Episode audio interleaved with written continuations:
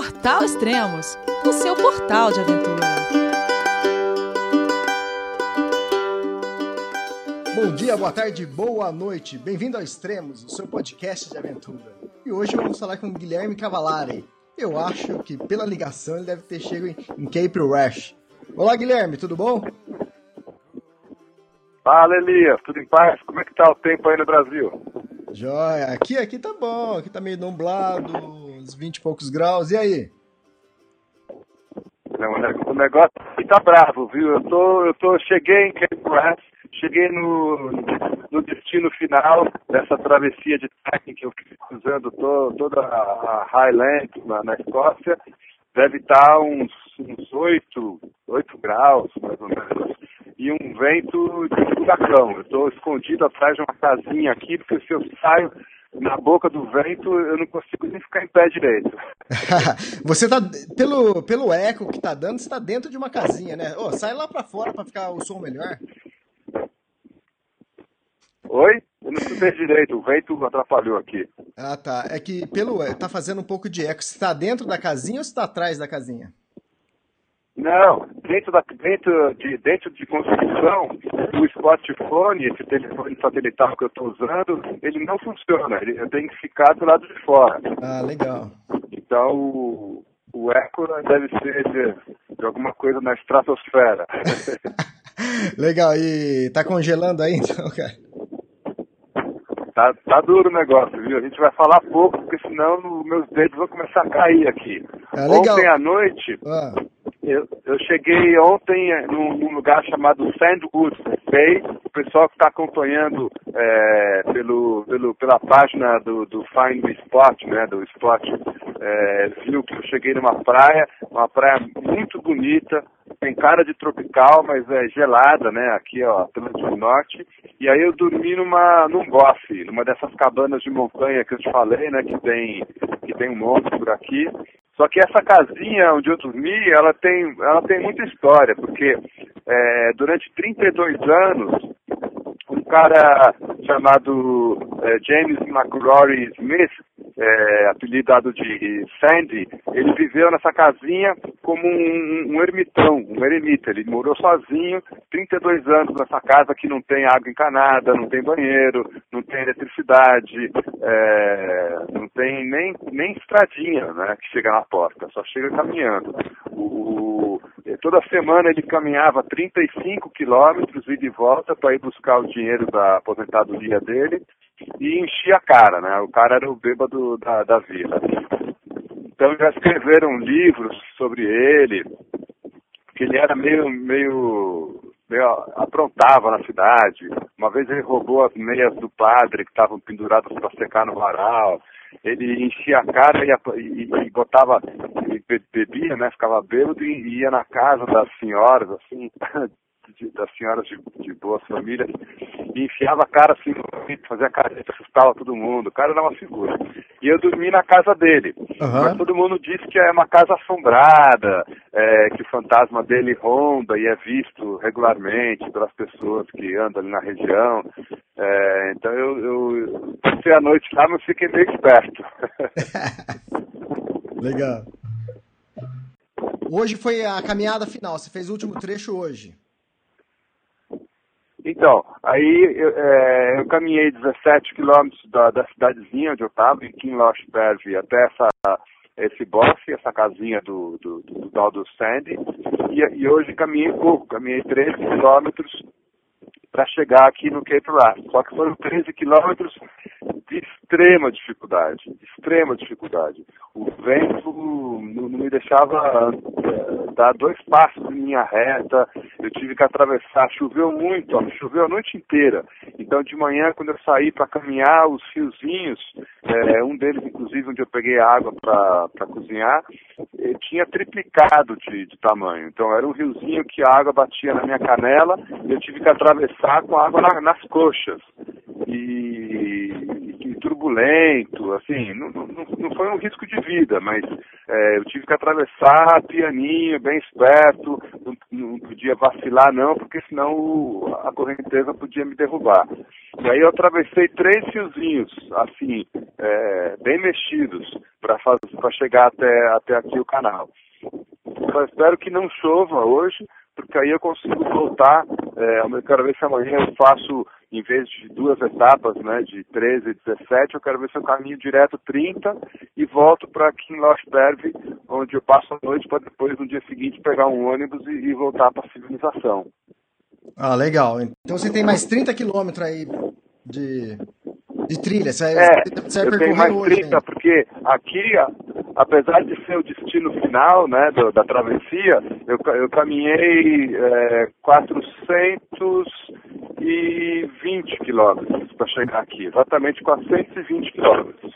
Só que é um beco sem saída, não tem como ir embora daqui. No, no verão, rola até uma van que leva até uma balsa, que leva até uma cidadezinha, mas é, acabou o verão, não tem van, não tem balsa, não tem nada. Uhum. Então a única forma de eu sair daqui agora é caminhar de volta esses 30 quilômetros que eu caminhei em dois dias. Só que eu quero ver se eu acordo bem cedo e faço uma sacada só amanhã. Como, como é o local aí?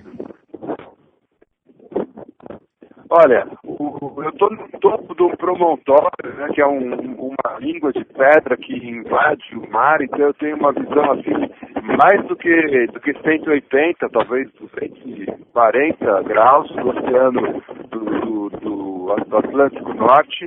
É, se eu pegar aqui uma, uma longitude, um, uma longitude é, sócia, não tem nenhuma terra para oeste, da onde eu estou aqui, até, até o Canadá, até a América do Norte. Um pouco então, acima tô, é a Islândia, esse né? Vento, esse vento está batendo aqui, ele corre, ele corre livre, o Oceano Atlântico inteirinho para chegar aqui. E, e aí, o, é... e o, o, farol, o farol é uma construção muito bonita do século XIX, é, guarda ainda é, a cara né, de, de, antigo. Ele foi construído pela, pela famosa família é, é, Stevenson, que tem até o, o, é uma família de cinco gerações de, engenheiros. E, esse Louis Stevenson virou, é, também é um escritor muito mas eles que projetaram quase todos os, é, os faróis da Grã-Bretanha. E esse aqui é um farol muito, muito especial duas vezes e pelos geral. O vento tá pegando, bicho. a gente tá escutando o barulho aí, deve estar tá batendo na, na, na, madeira o vento e tá fazendo um barulho enorme. Aí onde você tá, é, é uma praia ou é um penhasco?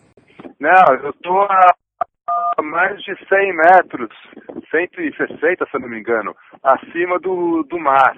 É um, é um promontório, é uma língua de pedra é, que se projeta para fora do, do, do, da ilha, né? E para dentro do, oceano. Então eu estou bem alto, olhando bem do alto, tá? Então assim, é, você quer saber assim as minhas impressões finais dessa travessia de 20, 21, 22 dias, eu descansei um dia e caminhei 21 até aqui, é, 420 quilômetros é, percorridos, mas cara, é, foi um foi um de, de cultura, de história, uma experiência que eu vou levar para o resto da minha vida. É, coisas simples, como uma, sopa é, marinheira que eu tomei, que é um prato típico que os marinheiros é, escoceses tomam há séculos, que leva creme de leite, é,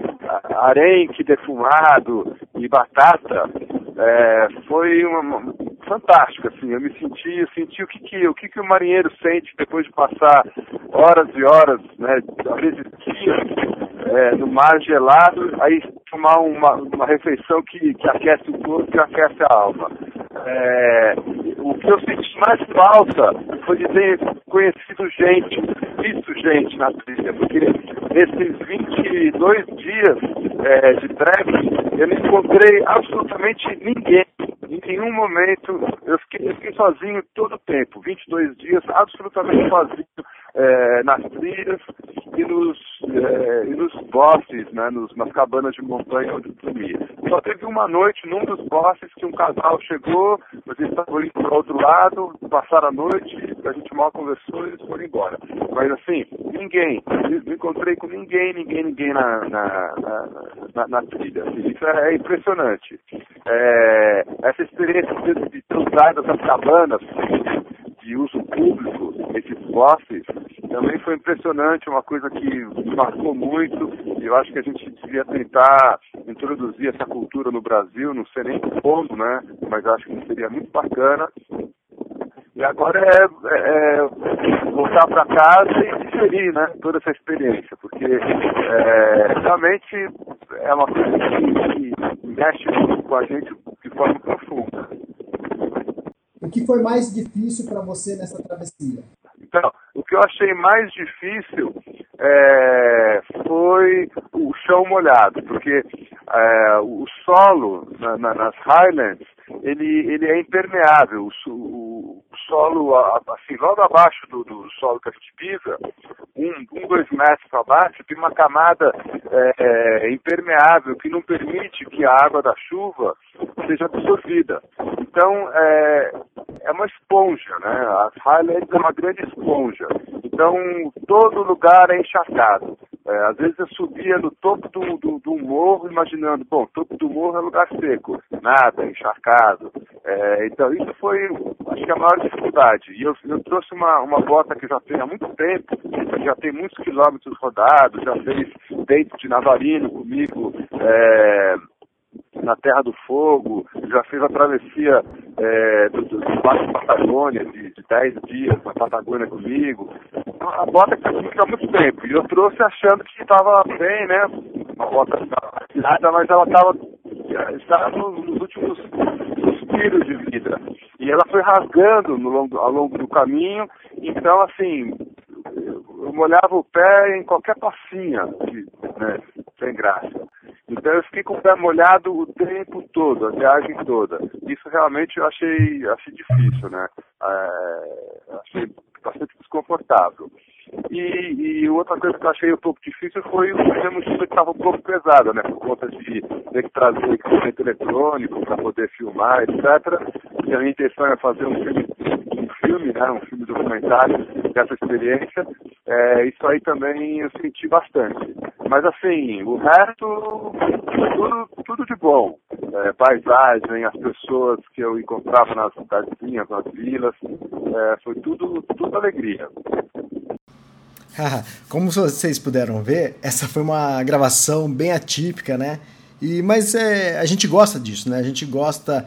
É, a gente não, não se preocupa quando a gente grava com a Carol Emboava, com a Ada, com o Guilherme, quando tá dentro de um, de um refúgio, quando está dentro de uma cabana, quando está dentro de um hostel e tenha barulho ao fundo. Né? Eu acho que isso acaba até humanizando mais é, as gravações de podcast nosso. Né? Eu acho que não teria graça nenhuma é, se os dois estivessem em estúdio aqui dentro do Extremos e, e gravando, porque não estaria passando é, a real experiência do momento. Né?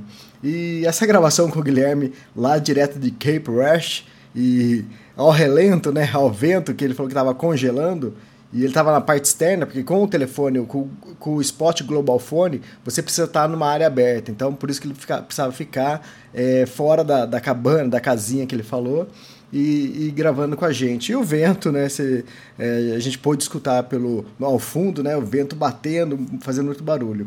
Com certeza, é, nós iremos gravar o podcast final daqui a alguns dias e aí a gente vai estar tá num clima melhor, porque com certeza ele vai estar tá num, num, num hotelzinho, numa cabana, em algum outro lugar. E o áudio vai estar tá um pouco melhor. Mas é gostoso é, quando a gente vê. É, tem uma gravação assim ao vivo, ele acabou de chegar, ele chegou e me ligou. Elias, vamos gravar, tô aqui, tô morrendo de frio, vamos gravar logo. Então, foi bem interessante e poder passar para vocês essa experiência e esse quase que ao vivo, né, para vocês, porque acabamos de gravar faz alguns minutos. Hoje é dia 9 de novembro. E então, é, aproveitem e caso vocês queiram fazer alguma pergunta para o podcast final do, do Guilherme Cavalari, é, deixe é, sua pergunta aqui no, no, na cobertura online, no próprio é, na própria trilha do, do podcast, dá para deixar perguntas também. E até a próxima, então, pessoal. Abraços.